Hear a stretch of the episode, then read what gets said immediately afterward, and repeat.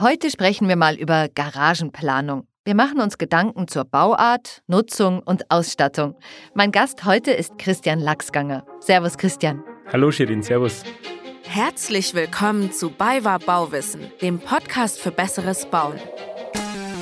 Ihr wollt ein Haus bauen oder sanieren? Ihr wollt euch informieren, um richtige Entscheidungen zu treffen? Mit diesem Podcast begleiten wir euch bei eurem Bauvorhaben. Angefangen bei der Planung bis hin zum Garten. Mit der Hilfe von BayWa Baustoffe wird euer Traum vom Eigenheim wahr. Einfacher und stressfreier. Christian, ich möchte heute mit dir über Garagen sprechen. Spannendes Thema, wie ich finde. Was muss man denn bei der Garagenplanung alles beachten?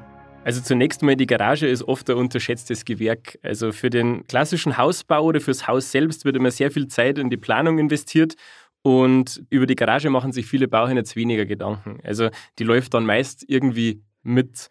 Und dabei gibt es aber sehr viele Dinge, die man bei der Planung hier beachten sollte. Also das sind zum einen rechtliche Aspekte, also ganz viel rund um die Garage regelt meist der örtliche Bebauungsplan, also wie groß darf ich eine Garage bauen, wo darf die Garage auf dem Grundstück platziert werden und welche Abstände muss ich zum Beispiel zum Nachbarn oder zu anderen Grundstücken dann halten. Aha, das heißt, ich habe da gar nicht so freie Hand, dass ich sage, ich mache jetzt eine riesen Garage und ich mache sie auf die Seite. Ich muss das schon vorher abklären. Genau, man muss sich einfach auf die örtlichen Gegebenheiten, was das Bauamt zulässt, auf das muss man immer ein bisschen achten. Ein bisschen mehr austoben kann man sich oft dann bei der Optik der Garage.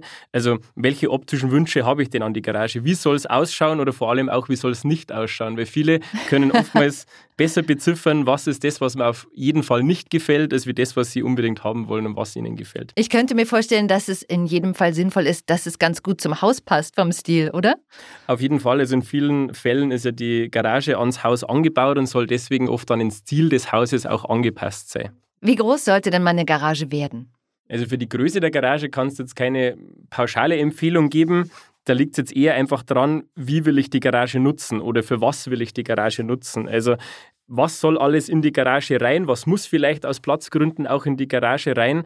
Und es hängt vielleicht auch davon ab, wo habe ich denn auf meinem Grundstück oder in meinem Haus sonst noch überdachten Stauraum. Also man hat ja jede Menge Zeug, äh, sei es äh, im Garten oder andere Dinge, äh, die irgendwann mal auch zwischengelagert werden müssen und die müssen alle irgendwo Platz finden. Und das beeinträchtigt natürlich die Größe der Garage enorm. Es ist aber auch ein ganz klarer Parameter, dass man sich überlegt, wie groß sind denn meine Autos heute und wie groß sollen denn die Autos in Zukunft sein, die ich fahren will. Also vielleicht fahre ah. ich aktuell einen Kleinwagen und wenn aber dann Familienplanung und was weiß ich noch alles dazukommt oder der technische Fortschritt, dann fahre ich trotzdem auf einmal ein SUV oder irgendein ein Bus oder eine größere Karre, dann sollte der natürlich auch Platz ah, finden. Ah, sehr gut, dass man einfach auch wieder sehr vorausschauend plant, eben nicht nur für die nächsten ein, zwei Jahre, sondern vielleicht für die nächsten 10, 20 Jahre schon überlegt, wie kann es sein. Im Moment haben wir nur ein Auto, aber bestimmt schaffen wir uns in den nächsten Jahren einen Zweitwagen an. Haben wir für den dann auch Platz? Was für Dinge finden denn häufig noch in der Garage Platz? Klassisch mal ganz klar das Auto, also auf jeden Fall die Autos kommen in die Garage rein. Wie viele Autos kommen rein, das ist schon mal der erste Parameter und wie groß sind diese. Dann haben wir bei den nächsten Punkten Fahrräder und alles, was rund um Fahrräder dazugehört, das heißt der Anhänger oder irgendein Ladebereich für den Akku oder sonstiges oder ein Lastenfahrrad und was man alles so, so hat, findet oft meistens in der Garage seinen Platz. Gartenmöbel, Sonnenschirm, die Liegestühle, oder auch im Winter, wenn man zum Beispiel Gartenmöbel zwischenlagern will, wenn es auf der Terrasse Wow, da Möbel kommt doch einiges zusammen. Genau. Was auch nochmal die Größe auf jeden Fall oder den Platzbedarf beeinträchtigt, sind äh, Kinder. Weil auch hier, sage ich mal, einfach die Dinge, die man lagern muss, sich natürlich deutlich erhöhen. Man hat auf einmal im Winter braucht man zum Beispiel einen Schlitten. Was mache ich im Sommer mit dem Schlitten und mit den ganzen Winterspielsachen? Und ebenso ja. das Gleiche dann auch im Sommer mit Sandspielzeug, Rutsche oder Planschbecken. Der Grill vielleicht auch noch oder der Dachträger vom Auto. Wie ja. lagere ich den mhm. oder wo? All diese Dinge. Was für Garagenarten gibt es denn überhaupt? Also zunächst geht es bei der Garage ja darum, wie viel Stellplätze brauche ich. Also man muss unterscheiden, welche Anzahl an Stellplätzen ich in der Garage schaffen will. Ist es eine Einzelgarage oder ist es klassisch eine Doppelgarage, wo die meistens dann zwei Fahrzeuge Platz haben? Den anderen Punkt, den man bei der Art beachten müsste, ist die Bauweise der Garage. Ist es eine Garage, die in Massivbauweise, also aus Ziegel oder aus einem Massivholz zum Beispiel gebaut ist, oder ist es eine Fertiggarage? Gibt es auch viele Lösungen am Markt. Mhm. Also eine Garage, die eigentlich komplett fertig angeliefert wird und dann auf ein Fundament vor Ort hingesetzt wird und schon ist alles pickepacke fertig.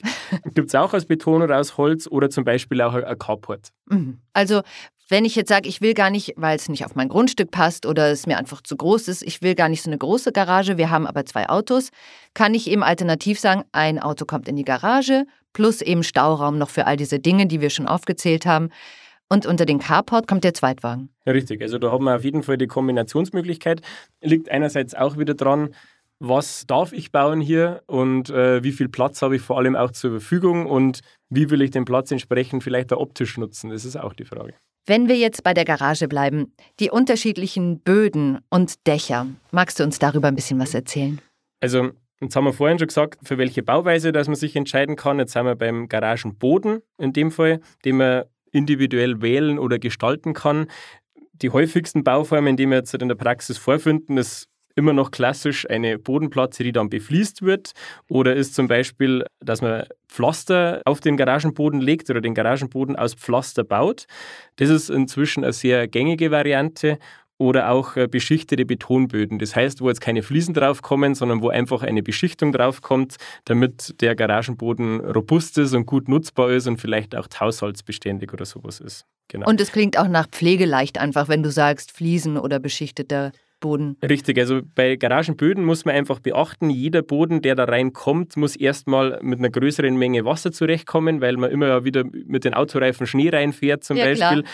Und er muss auch haushaltsbeständig sein, weil man eben übers Fahrzeug immer wieder ja auch eine Büchse Salz reinfährt im Winter, wenn man wieder kurz dem Winterdienst hinterhergefahren ist, ja, dann genau. hat man immer ein bisschen, bisschen, Salz dabei und die Baumaterialien sollen das natürlich auf Dauer auch aushalten. Mhm. Und darum ist wichtig, dass man da auf robuste Baustoffe achtet und da ist jetzt nicht jeder Baustoff dafür geeignet. Nicht wie in dem Sketch von Gerhard Polt, ich weiß nicht, ob du den kennst, über seine Garage, der sich eine Garage mit teuren Fliesen und Fußbodenheizung bauen lässt und total glücklich ist damit. Also ganz so muss es nicht sein. Also man hat grundsätzlich extremst viele Gestaltungsmöglichkeiten. Also ich denke, man könnte auch die Garage von Gerhard Polten nachbauen. Wird dann vielleicht ein bisschen teurer als die Standardvariante, aber ist mit Sicherheit eine gute Idee, das zu tun. Wunderbar. Und die Dächer, da gibt es ja nun wirklich alle Spielarten. Was äh, für ein Dach würdest du dem Kunden empfehlen? Mhm. Also beim Dach der Garage muss man auf alle Fälle auch nochmal darauf aufpassen, welche Dachformen man vor Ort bauen darf. Auch hier gilt es wieder, sich vorher mit der Gemeinde oder mit dem Bauamt auseinanderzusetzen, welche Dachformen sind denn hier im Baugebiet oder am Bauplatz entsprechend erlaubt. Ich habe grundsätzlich die Möglichkeit, eine Garage mit einem Flachdach auszuführen, mit einem Gründach. Das ist ökologisch vielleicht kein schlechter Aspekt, dass man auch Grünflächen auf dem Dach der Garage wieder erstellt. Wunderbar, oder hat man gleich eine kleine Terrasse mehr. Ja, genau. Terrasse ist auch ein gutes Stichwort. Also es ist grundsätzlich möglich, eine Terrasse auch auf ein Flachdach von einer Garage draufzubauen. Da ist allerdings wichtig, dass man im Vorfeld mit der Baubehörde spricht und auch abklärt, ob man sich für diese Terrasse eine Genehmigung holen muss und ob das auch genehmigt werden kann, also ob das die Baubehörde auch zulässt. Wenn jetzt die Terrasse auf dem Garagendach nicht möglich ist oder wenn es nicht genehmigt wird, dann wäre aber auf jeden Fall ein Gründach eine sinnvolle Variante, um ein Flachdach auszuführen. So gibt man einerseits der Natur wieder etwas zurück und schafft Blühflächen, was natürlich sehr nachhaltig, aber auch ökologisch sinnvoll ist und auch insektenfreundlich ist. Ganz klassisch jetzt bei uns auch in Süddeutschland ist natürlich das Steildach, das sehr häufig mit Ziegeln zum Beispiel bedeckt ist. Also ein ganz normales Steil- oder Satteldach in dem Fall dann. Mhm, würdest du empfehlen. Das muss man ja auch irgendwie versuchen, sauber zu halten und ähm, also ich weiß, ich muss bei meinen Eltern, die haben Bungalow und Flachdach auf der Garage, immer mal auf die Leiter steigen und da oben ein bisschen Tannenzapfen einsammeln. Und ja. ja, sehr gut. Also du sprichst das gerade an, bei Flachdächern oder auch bei Gründächern muss man sich einfach um die Wartung oder um die Pflege des Dachs auch kümmern, damit das Dach wieder dauerhaft dicht bleibt. Weil das ist ja letztendlich die Hauptaufgabe eines Dachs, Wind und Wetter draußen zu halten. Und damit das klappt, muss man sich einfach um ein paar Dinge noch kümmern. Das Steildach ist vielleicht ein bisschen einfacher im Bau oder einfacher zu bauen oder herzustellen und vielleicht ein bisschen weniger pflegeaufwendig wie jetzt mhm. andere Dachformen zum Beispiel. Sehr gut. Muss man nicht selber mit der Leiter rauf. In der Regel nicht. Äh, vielleicht mit die Dachrinne sauber machen. Das wäre vielleicht mal so ein Punkt. Ah ja, Aber sehr sonst, gut. Sonst äh, ist relativ pflegeleicht. Ja, Bei den Carports, da gibt es ja wahrscheinlich auch ganz verschiedene Formen und Arten. Also mir fällt jetzt der von meinen Eltern ein, weil die auch irgendwann gesagt haben, wir brauchen eigentlich den Platz in der Garage, eben genau für Rasenmäher, Grill, Fahrräder. Haben meine Eltern sich einen Carport noch rangebaut aus Holz und eben mit diesen wie heißen diese? Plexiglasplatten. Plexiglasplatten, genau. genau. Und äh, mein Vater ist total glücklich, weil er sagt, das Auto steht da wunderbar und es ist ähm, trocken und es tut dem Auto gut und er hat endlich genügend Platz in der Garage. Das ist auf alle Fälle eine nützliche, eine meistens sehr platzsparende und auch sehr einfach aufzubauende Art, sein Fahrzeug ins Trockene zu bringen. Gell? Ja, und was für unterschiedliche Carports gibt es denn überhaupt, Christian? Also bei den Carports könntest du jetzt zum Beispiel unterscheiden, aus welchem Material oder aus welchen Baustoffen ist denn der Carport. Es gibt äh, welche aus Metall im Aufbau, es gibt welche, die eine Holzkonstruktion haben und es gibt äh, Carports für ein oder für zwei Fahrzeuge zum Beispiel. Es gibt Carports, die sind an der Seite geschlossen oder an allen Seiten offen. Also da hat man sehr viele Gestaltungsmöglichkeiten. Da fragt am besten euren Beibauberater, der kann euch da sicher weiterhelfen. Sehr gut und dann sicherlich auch wieder passend im Stil zum Haus und zur Garage natürlich. richtig. Jetzt kommen wir mal zum Garagentor. Also da gibt es ja wirklich auch die aller, aller unterschiedlichsten Arten, Formen und Varianten. Das war mir vorher ehrlich gesagt gar nicht so klar, was man da alles an Auswahlmöglichkeiten hat. Magst du uns dazu ein bisschen was erzählen? Ja, also bei Garagentoren gibt es jede Menge zu beachten. Ich denke, da können wir gerne auch später mal eine separate Folge zu dem Thema machen. Aber ich reiße jetzt einfach mal kurz an. Zunächst geht es mir wieder darum, wie viele Tore habe ich in meine Garage rein? Also habe ich ein sehr großes Tor, wo zum Beispiel zwei Fahrzeuge gleichzeitig durchpassen oder habe ich zwei getrennte Tore, wo jeder Garagenbereich seine eigene Zufahrt hat? Die Größe der Tore spielt natürlich auch eine Rolle. Also man muss sich überlegen, für welches Fahrzeug soll die Durchfahrtshöhe und auch die Durchfahrtsbreite passen. Wie ich es vorhin schon mal erwähnt habe, wenn man jetzt zum Beispiel das Auto später mal wechselt oder wenn das Auto mit der Familie mitwächst, ist es halt auch wichtig, dass das auf die Dimensionen der Fahrzeuge weiterhin passt. Damit man noch aussteigen kann.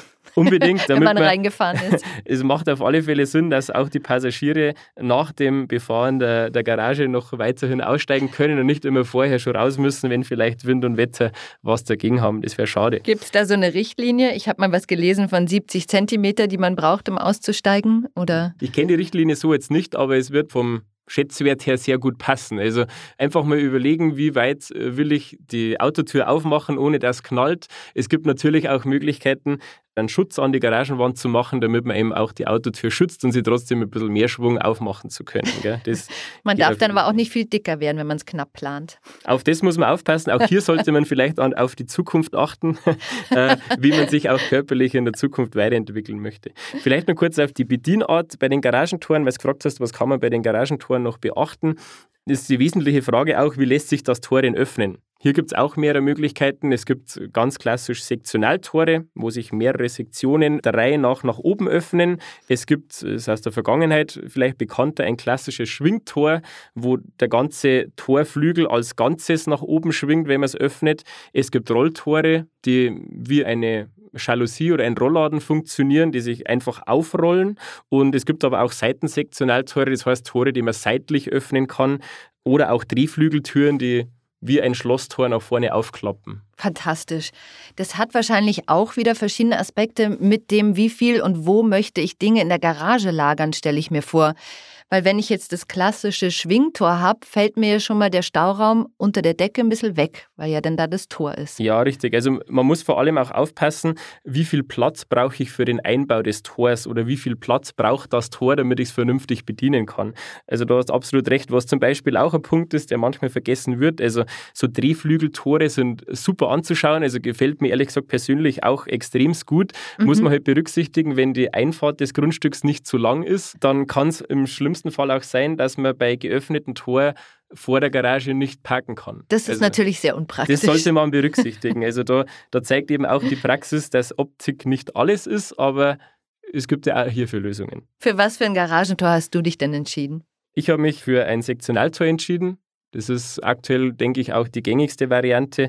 Es ist einfach zu steuern und äh, sehr platzsparend in der Montage mhm. und hat auch Vorteile in der Durchgangsbreite.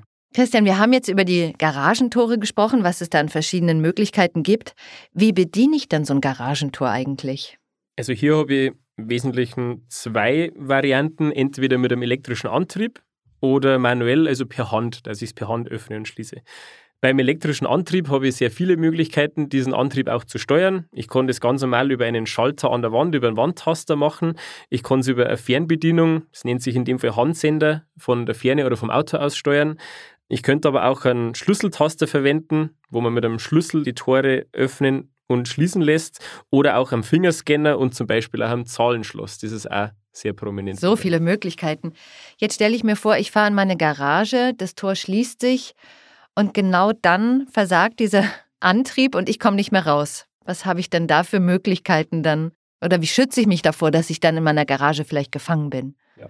Also wenn es mal so weit ist, dass zum Beispiel der Strom ausfällt und sich deswegen der elektrische Antrieb von einem Garagentor nicht mehr bedienen lässt, dann gibt es eigentlich bei allen Garagentoren eine Notentriegelung. Das ist mehr oder weniger ein Schalter, den man bedienen muss, damit man das Tor wieder händisch öffnen kann.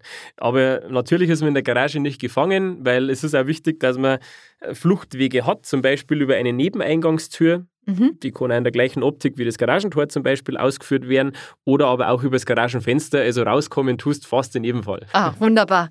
Aber so ein Fenster, ist das sehr teuer, wenn ich extra ein Fenster in meiner Garage habe?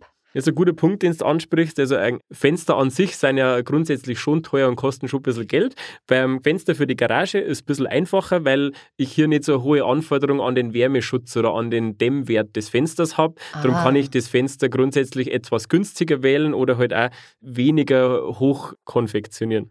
Und dann habe ich ja auch gleich Licht in meiner Garage. Wenn ich da vielleicht auch meine Werkbank habe, kann ich das Tageslicht nutzen. Genau, je nachdem, wie groß und wie viele Fenster ich in der Garage habe, habe ich einfach gleich Tageslicht drin, brauche nicht immer zusätzlich Strom und kann ganz gut zum Arbeiten oder zum Zurechtführen in der Garage das nutzen. Weil ich gerade schon bei dem Thema war, wie schaffe ich denn am besten Platz, Stauraum und Ordnung in meiner Garage? Da könnte man nicht sagen, regelmäßiges Aufräumen hilft. ähm, das, das hilft auf alle Fälle, um Ordnung in der Garage zu halten. Aber Spaß beiseite. Einerseits ist wichtig, dass man die Garage eben ausreichend groß dimensioniert hat, dass man im Vorfeld gut plant, was eben alles rein soll und dass man vielleicht auch bewusst Stauraum einplant. Also wo braucht man Platz für die Gale, wo sollen Schränke hin oder so Transport- oder Lagerboxen zum Beispiel, die müssen auch irgendwo hingestellt werden. Bei einer Garage mit einem Steildach zum Beispiel könnte man auch eine Zwischendecke oder eine Art Dachboden einbauen oder das ist auch Super. sehr empfehlenswert, weil das natürlich nochmal sehr viel an Stauraum einfach schafft. Gell? Das also klingt ja wunderbar. Muss man zwar wahrscheinlich dann über eine Leiter hochklettern, da kommen dann wahrscheinlich die Dinge hin, wenn man sie längere Zeit nicht braucht. Ja, richtig. Also genau für diese Dinge, und sei es die Winterreifen oder solche Dinge, wo ich sage, die brauche ich vielleicht einmal im Jahr. Genau. Ähm, für das ist diese super Lösung oder ein ganz praktischer Stauraum, wie man mit wenig Fläche viel Platz schaffen kann. Wenn du sagst, ich habe da jetzt ein Zwischendach und ich komme da eigentlich nur mit der Leiter rauf, das stelle ich mir zum Beispiel persönlich ein bisschen schwierig vor, wenn ich mir vorstelle, ich muss jetzt meinen schweren Winterreifen da über eine Leiter hochschleppen. Gäbe es da auch noch andere Möglichkeiten? Mhm. Also es gibt ja mehr Möglichkeiten, wie man die Decke ausführen kann. Gell? Du kannst jetzt die Zwischendecke über die komplette Garage durchziehen oder du kannst da nur einen Teil der Garage mit so einer Zwischendecke versehen. Und wenn es platzmäßig zulässt, kann man auch eine feste Treppe äh, zum Ach, Beispiel super. einbauen, damit man nicht über eine Leiter rauf muss. Oder wenn es der Platz nicht zulässt und man jetzt auf eine Leiter ausweichen muss zwingend, dann könnte man jetzt auch eine Leiternbefestigung zum Beispiel hinbauen oder einen Haken, wo man die Leiter einhängen kann, damit man sich zumindest ums Abstürzen keine Gedanken macht. Super, dann fühlt sich schon viel sicherer an. Auf jeden Fall, ja. Ja, und es gibt zum Beispiel auch Zugtreppen, die man zum Erschließen der Zwischendecke verwenden kann. Das heißt, äh, das ist wie eine Dachbodentreppe zum Beispiel, damit man möglichst Platz sparen, damit die Leiter jetzt unter der Zeit nicht im Weg rumsteht oder, oder irgendeinen Platz versperrt, äh, kann man da sehr Platz sparen und komfortabel die Zwischendecke nutzen und die dann auch begehen entsprechend. Ah, das klingt doch sehr gut. Und ähm, brauche ich denn Licht und Strom in meiner Garage? Ja, auf jeden Fall. Also was und wie viel Licht und Strom ich in der Garage brauche, das hängt auch wieder von der geplanten Nutzung ab. Also das eine ist wieder das, wie bringe ich Licht in die Garage, also wie beleuchte ich den Platz in der Garage. Wenn ich jetzt zum Beispiel nur kleine oder gar kein Fenster in der Garage habe, dann ist ja hier auch äh, tagsüber meistens dunkel. Und äh, dann brauche ich eigentlich für jedes Mal, wenn ich in die Garage reingehe und was suche, eigentlich schon das Licht im Innenraum. Es ist aber auch wichtig, die Beleuchtung außen rund ums Haus und um die Garage mit einzuplanen. Also dass man auch hier stromtechnisch, sage ich mal, vorsorgt, um sich die Außenbeleuchtung dann auch anschließen zu können. Was in der Garage beim Thema Strom immer mehr Bedeutung gewinnt, ist natürlich auch die Elektromobilität. Immer mehr Garagen brauchen eine Wallbox, damit man das Auto auch entsprechend laden kann. Und hier muss man natürlich auf der Strom- oder Elektrizitätsseite vorsorgen. Ich denke, dass er sehr häufig ein Starkstromanschluss in der Garage ausgeführt wird, wenn man mal Maschinen oder irgendwelche größeren Gartengeräte oder sowas mhm. anschließen muss, äh, dann ist das meistens ein ganz guter Ort, um in der Garage das angeschlossen zu kriegen. Normalen Stromanschluss braucht man sowieso. Ein paar Steckdosen schaden nie. Da ja, auf lieber, jeden Fall. Lieber mehr als weniger. Also da, glaube ich, empfiehlt es sich immer, nicht an den Steckdosen zu sparen, weil wir haben jede Menge Ladegeräte, sei es für den Akkuschrauber, für den E-Bike-Akku oder zum Beispiel auch für die Werkbank. Also da gibt es immer was zu laden oder anzustecken. Man braucht sehr häufig Strom im Garten oder vor dem Haus oder bei sonstigen Dingen. Da ist immer empfehlenswert, wenn einfach eine Steckdose parat ist. Ja, ich weiß. Also ich schließe da immer den Staubsauger an bei meinen Eltern. Wenn ich da zu Besuch bin, dann nutze ich das oft und sauge mein Auto. Und dann stecke ich da Punkt. den. Also Auto raussaugen sollte man grundsätzlich ja eh öfter machen, als wie es viele wahrscheinlich machen oder wie es vielleicht ich auch mache. Aber das ist echt ein guter Punkt. Äh, der Staubsauger braucht Strom und da ist praktisch, wenn in der Nähe die Steckdose ist. Und wenn ich sage, ich bin jetzt sehr umweltbewusst und würde das gerne mit einer Photovoltaikanlage verbinden, da wäre vielleicht auch das Garagendach ein guter Ort dafür, oder? Ja, also hier muss man einfach beachten, wie ist die Garage ausgerichtet, aber wenn es jetzt von der Ausrichtung nach Himmelsrichtung passt, also dass äh, das Garagendach auch viel Sonne bekommt, dann macht es auf jeden Fall Sinn, auch diese Fläche mitzunutzen. Da am besten mal mit dem PV-Monteur sprechen oder mit einem Anbieter im Bereich Photovoltaik sprechen, wie effizient man hier eine Anlage nutzen kann. Wunderbar. Wie kann ich denn Schäden in meiner Garage vermeiden? Also die wichtigsten Punkte, um Schäden in der Garage vermeiden zu können, sind eigentlich Abdichtung und Entwässerung. Wir haben es vorhin schon besprochen, in der Garage fällt viel mehr Wasser an als wie im normalen Haus oder im Wohnraum. Im Winter, speziell im Winter, haben wir einfach, äh, bringen wir Wasser in Form von Schnee und Salzen und wie auch immer in die Garage ein. Und mit dem muss die Garage erstmal klarkommen. Also sie muss einerseits das Wasser, das jetzt zum Beispiel dann auf den Fliesen stehen bleibt, das muss sie irgendwo wieder ablaufen. Mhm. Und da ist einfach, also vielleicht kennst du den Klassiker, dass irgendwo in der Garage so der Putz bröckelt oder der Putz bis ja, ja, abfällt. Ganz genau. Das, glaube ich, haben sehr viele Leute auch vor Augen. Und äh, das gilt es eben zu vermeiden, indem dass man einerseits, wie gesagt, die Putzflächen abdichtet, also dass man sich darum kümmert, dass, wenn irgendwo Wasser steht, der Putz hier nicht zu saugen beginnt.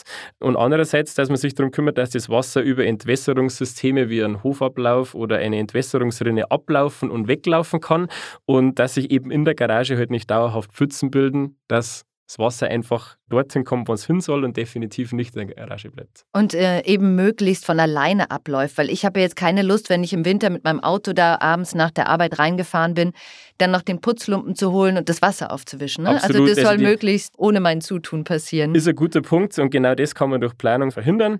Also die wenigsten Leute werden Lust haben, nach einem anstrengenden Arbeitstag oder nach Feierabend sich noch in die Garage zu stellen, um dem Wasserschieber irgendwo das Wasser nach draußen zu bringen. Ganz genau. Das kann man alles durch ein richtiges Gefälle oder einen Ablauf an der richtigen Stelle und durch die richtige Planung des Bodens verhindern. Und dann kann man diese Zeit auch sinnvoll für seine Freizeitaktivitäten nutzen.